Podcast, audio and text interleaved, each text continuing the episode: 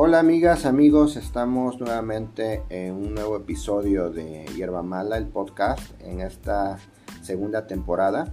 Eh, el día de hoy vamos a incluir o se va a incluir a este proyecto de podcast alguien más, Paul, Paul Moreno, quien este, bueno, fue un actor muy importante, hizo algún un papel importante en la política municipal aquí en Izúcar de Matamoros, como eh, pues quizás yo podría decir como el único opositor real frente al gobierno municipal eh, que en su momento encabezó Melito Lozano y que posteriormente eh, pues estuvo representado por lo menos en el papel de, de Benjamín Hernández Lima. Entonces, Paul fue regidor, regidor de derechos humanos, él pues cuenta con la experiencia que, puede compartirnos en su momento y hoy decidimos incluirlo en este podcast y eh, creo, me parece que va a ser de esa manera eh, el resto de la temporada por lo menos. Eh, porque nos parece importante, nos parece interesante pues hacer como ese ejercicio crítico, ese ejercicio de revisión, revisionista de qué, está, qué se está haciendo en la política municipal, qué se está haciendo y cómo nos afecta a los izucarenses eh, todas estas acciones que si bien son políticas, en todo caso son unilaterales. Hola Paul. Hola, buenas tardes amigos, amigas. Soy el abogado Paul Ignacio Moreno Álvarez. Me da gusto estar en este podcast, en este programa. Y pues vamos a estar platicando sobre la ratificación del mandato de nuestro compañero presidente Andrés Manuel López Obrador, hablando y haciendo algunos, algún análisis, algunos comentarios al respecto con los actores que ahorita empiezan a pues, acercarse, a querer hacer su ronchita, a querer colgarse de, de la ratificación que es exclusivamente de, pues, de los ciudadanos, del pueblo en general. Así es, creo que ese es uno de los temas que, que más nos motivan a hacer este podcast, ¿no? El preguntarnos cuál es el papel del ciudadano que participa, ciudadano, ciudadana que participa en esta defensa por la ratificación del mandato de Andrés Manuel López Obrador. ¿Cuál es el papel? ¿no? Y platicábamos ya previo a esto, eh, también preguntarnos cuál es el papel no solamente del ciudadano, sino de los actores políticos que como bien dices, como coloquialmente dices, buscan hacer su ronchita, ¿no? Aprovechar pues estos, este espacio para aparecer. Claro, mira, hay que llevar en cuenta y poner mucha atención en las mañaneras de nuestro presidente. ¿Cuál es la ventaja de nosotros como pueblo? Que realmente sus políticas eh, fundamentales de Andrés Manuel, valga la redundancia, se fundamentan en el pueblo en el beneficio del pueblo, eh, independientemente de los actores políticos que son muy importantes, pero que a la vez estamos conscientes y estamos mirando que muchos de ellos lo único que hacen es servirse de esas, de esas acciones, de esas políticas que Andrés Manuel propone en este caso, pues el poder, el, la, que el pueblo tenga ese poder de que de ratificar o revocar el mandato a su en este caso al presidente de la república. Y que posteriormente se podría hacer extensivo en otro tipo de es la idea es la idea de que si en algún momento que lo veo muy difícil porque el pueblo de México pues estamos muy despiertos estamos muy politizados pero que en determinado momento se, se decidiera votar nuevamente por los mismos de, de siempre que estuvieron en las políticas viejas, caducas, ya mañosas, tengamos la posibilidad de revocarles el mandato si fuera necesario. Pero en este caso lo importante es tener en cuenta que tenemos la posibilidad de ratificar a nuestro presidente en, eh, su en su encargo, en su encargo. Sí, a mí también me, me llama la atención respecto a esto que mencionas, en que el, pueblo o los ciudadanos estamos politizados de alguna manera y que nuestra participación siempre se da, ¿no? En los efectos reales, en la vida cotidiana, quizás se expresa solamente en las temporadas electorales.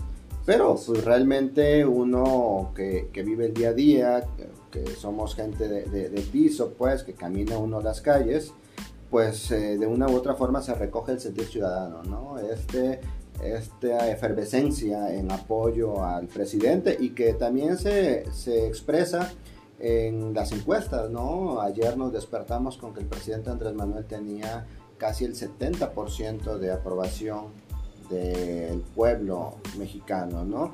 Y que debido a esto, pues empieza a generar otro tipo de, ambiciones, ¿no? Eh, empieza a despertar otro tipo de tentaciones en otros grupos políticos afines a la izquierda o contrarios a la izquierda, pero que hoy se alinean a la izquierda, ¿no? A la izquierda, entre comillas, la izquierda política en todo caso. Y que ven en esto, en la ratificación de mandato, una plataforma para beneficiarse. Digo, yo, yo lo pongo así, veía en la semana, y de hecho por ahí tengo algunas imágenes que ya subiremos a, las redes sociales, de cómo el secretario Melitón Lozano hace presencia en un evento público con el pretexto de la ratificación de mandato y que dentro de ese mismo aparición, en ese podium, en ese escenario, también está su esposa, la arquitecta Juana Marmolejo.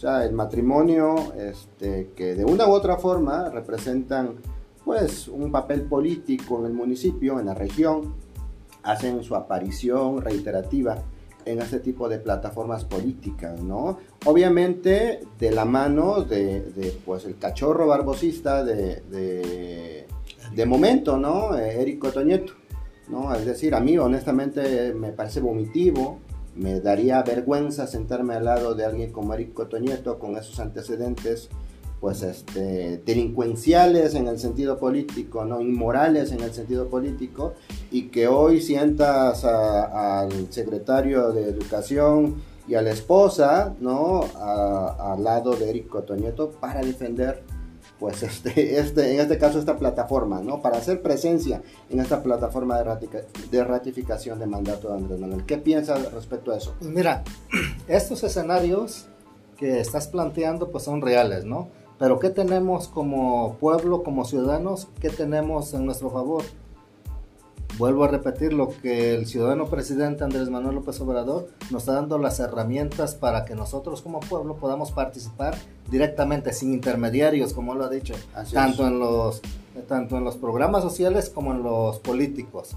Sin intermediarios podemos ser voceros y llevar la invitación a nuestros amigos, familiares, eh, hacer la labor política. De eso se trata siempre. Morena, desde los inicios, cuando fuimos movimiento, de eso se trató de llevar el periódico Regeneración en su momento, ahorita llevar esta noticia de, ahora sí que de boca en boca, como popularmente se dice, ¿no? La invitación.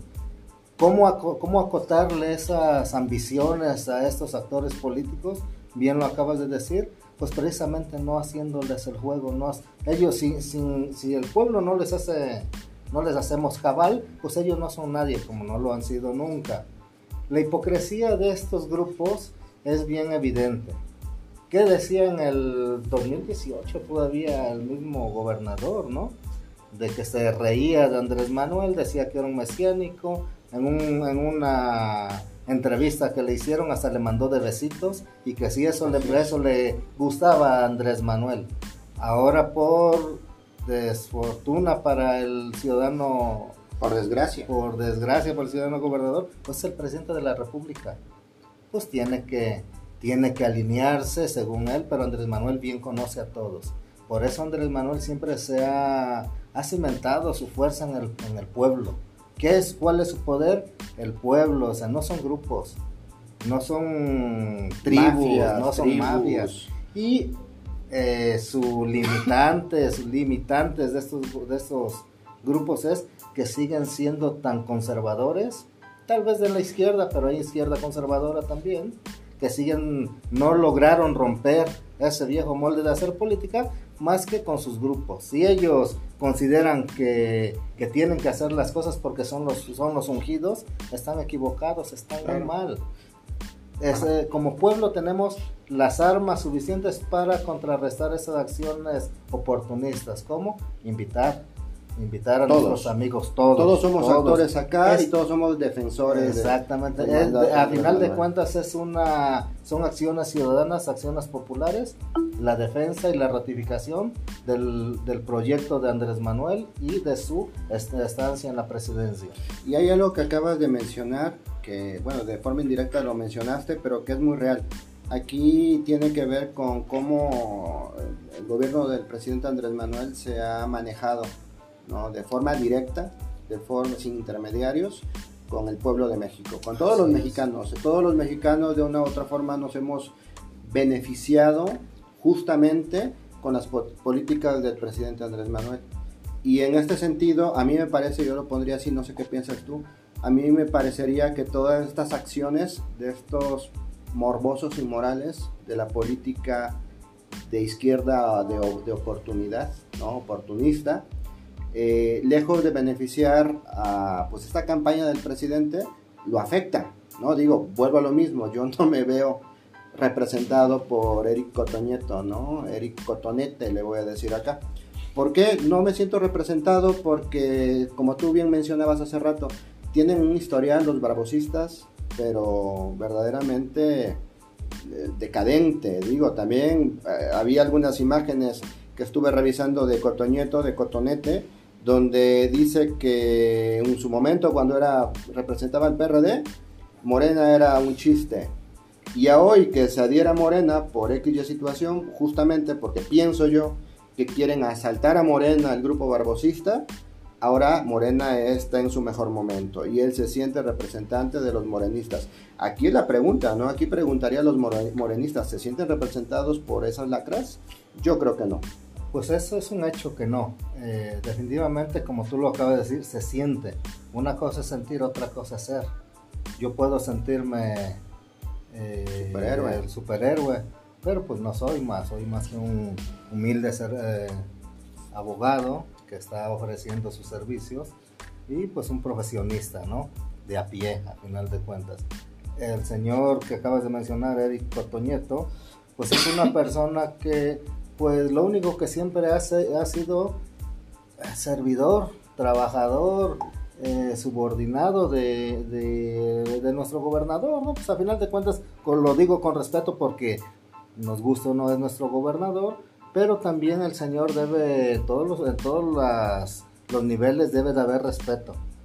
Y qué ma- mayor respeto que, que demostrárselo al pueblo, porque gobernador y todo lo que tú quieras, Alejandro, el gobernador es un empleado público, es nuestro empleado, empleado de, pues del, de todo el pueblo Y así poblano. lo ha planteado Andrés Manuel. Así lo ha planteado Andrés Manuel, cosa que ellos no lo, nunca lo van a entender porque todavía practican la vieja política. Les gana, Les gana gana la vanidad. La vanidad es decir, yo, yo soy el gobernador, yo soy el secretario, yo soy el diputado. Yo soy la esposa del secretario. Exactamente. Y no se trata de eso, se trata de ser humilde, ser, saber servir al pueblo porque para eso nos contratan.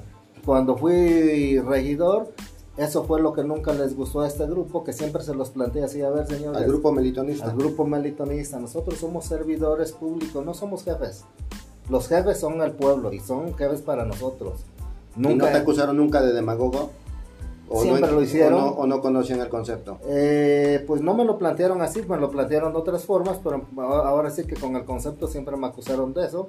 Dijeron que porque yo tenía esa forma de, de pensar y de hablar, pues quería yo darme a conocer. No, nunca fue mi, mi intención. La- los que se quisieron dar a conocer siempre fueron ellos. Y los resultados están aquí en el, en el ayuntamiento, en el municipio sucarense, que sigue, va, va de mal en peor esto. ¿eh? O sea, el pueblo se sigue quejando de atropellos de, que hacen los o sea, seguridad pública, seguridad vial en contra del, del pueblo. Ahora sí que nosotros somos los que debemos de aceptar y de aguantar tantas, tantos atropellos de su parte. Oye, perdón, eso es otro tema que me parece ideal para otro podcast, que es justamente eso.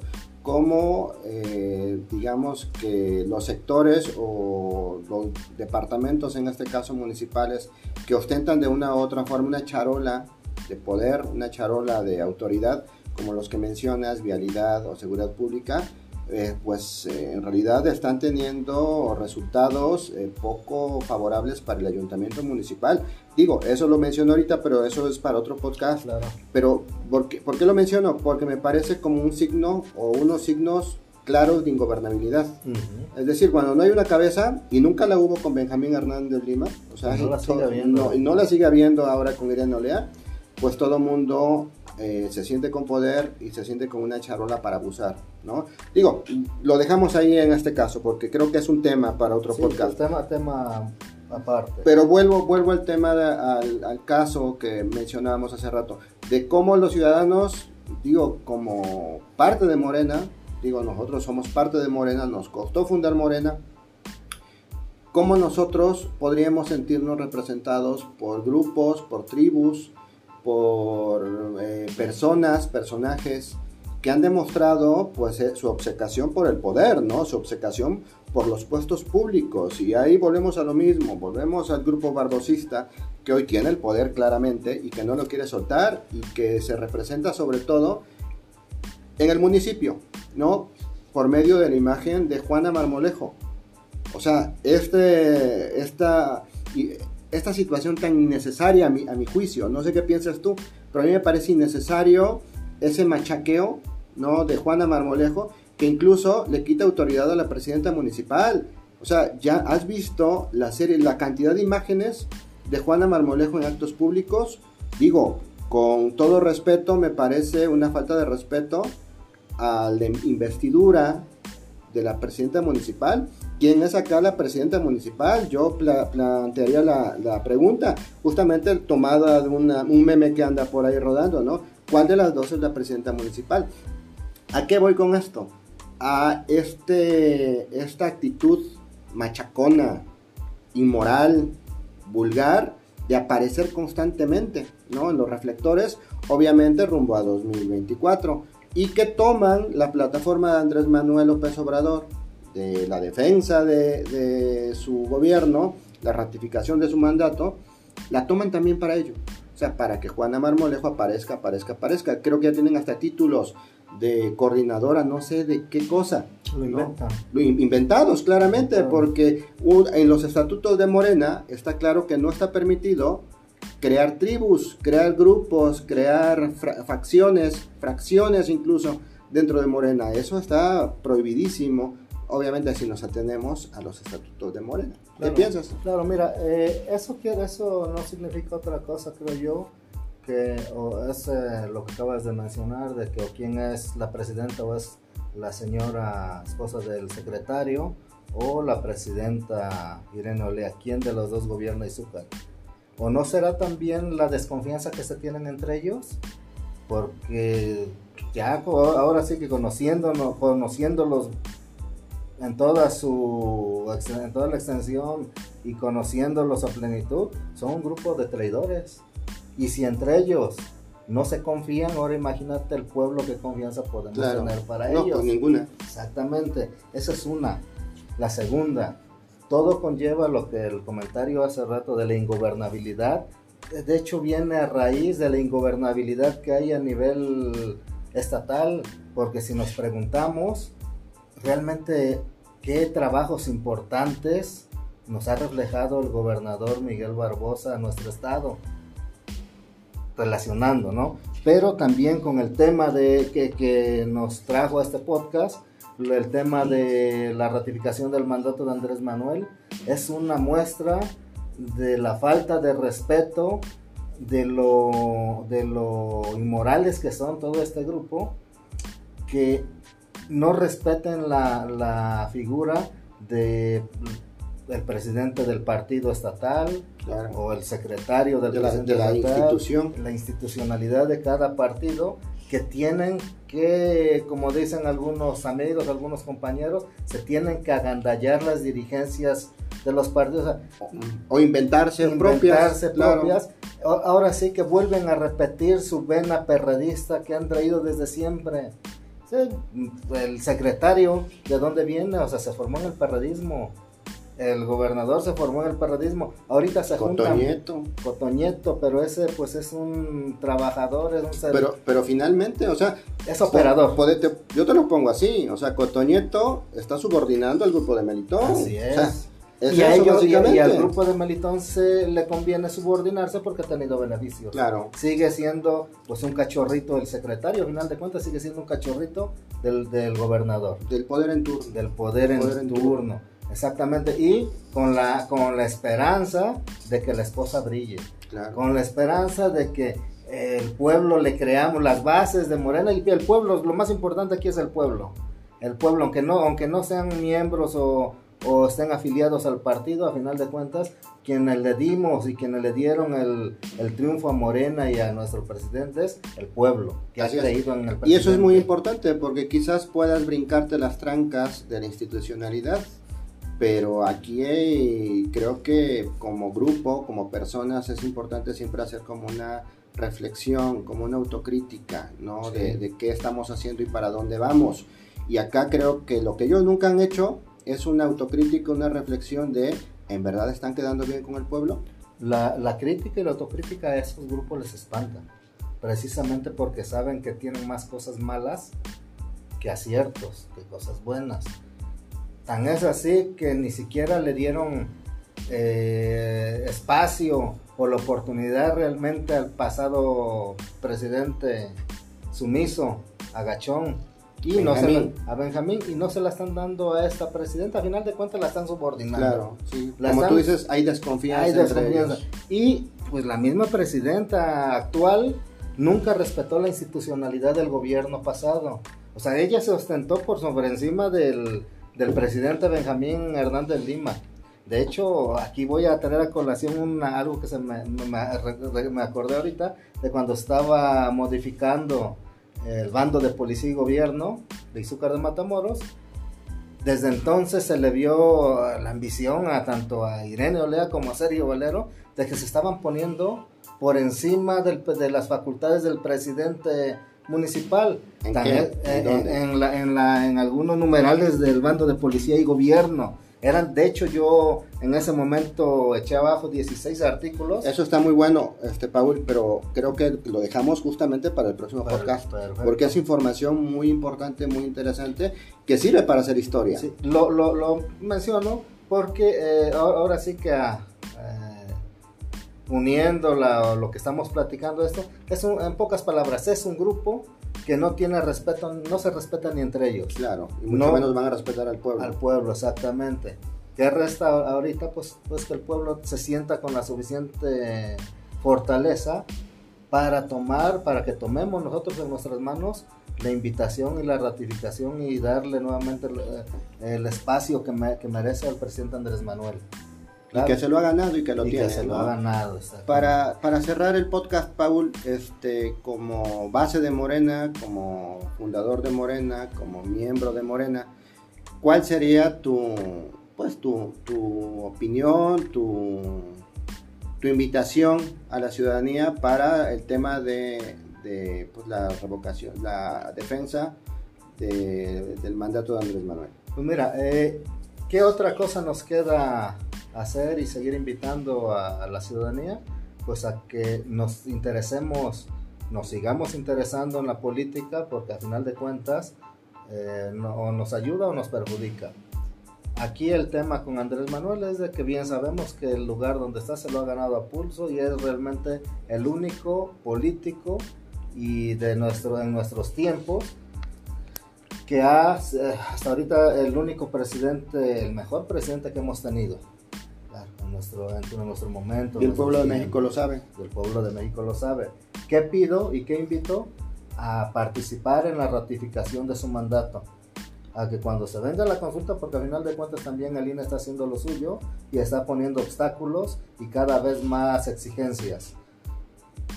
No, te- no hay otra cosa más que el pueblo se, se acerque a firmar a los módulos donde se están firmando para el apoyo a la ratificación del mandato. Esas firmas se van a ocupar precisamente para ajustar la cantidad de, a nivel nacional para que el INE entienda que lo quien, quien estamos pidiendo la ratificación es el pueblo de México y apoyar en plenitud. Y otra cosa también, bueno, yo le sumaría a que no crean que esta campaña por la defensa de, del mandato de Andrés Manuel tiene caras, tiene cabezas y tiene intereses. O sea, que, no, que todos podemos defender la consulta y defender el mandato de Andrés Manuel, este, pero que no tiene que ver nada con líderes, ni con lideresas, ni con grupos, ni con mafias, ni con tribus de ningún tipo, ¿no? Entonces va por ahí, va, va a defender esta postura. Entendamos que la cara, la cabeza y el cuerpo completo de todas esas políticas somos el pueblo y que nos encabeza Andrés Manuel López Obrador, el único. El único. Bueno, Paul, pues yo creo que hacemos, repetimos nuevamente este podcast de esta manera. Creo que, que es importante hacer historia contemporánea en el municipio de Izúcar de Matamoros, obviamente este, desde una perspectiva como la nuestra, sería lo ideal que otras perspectivas se sumaran, ¿no? Pero sobre todo ese, eso, ¿no? El hacer historia local, historia municipal, que finalmente es historia secas, ¿no? Y que es lo que hace falta en el municipio. Y pues nos vemos para el próximo podcast, ¿te parece? Claro que sí, cuando guste estamos, estamos asistiendo, estamos presentándonos. Bueno, amigas, amigos, esto es Hierba Mala, el podcast y este es nuestro segundo episodio de la segunda temporada. Saludos y buenas noches.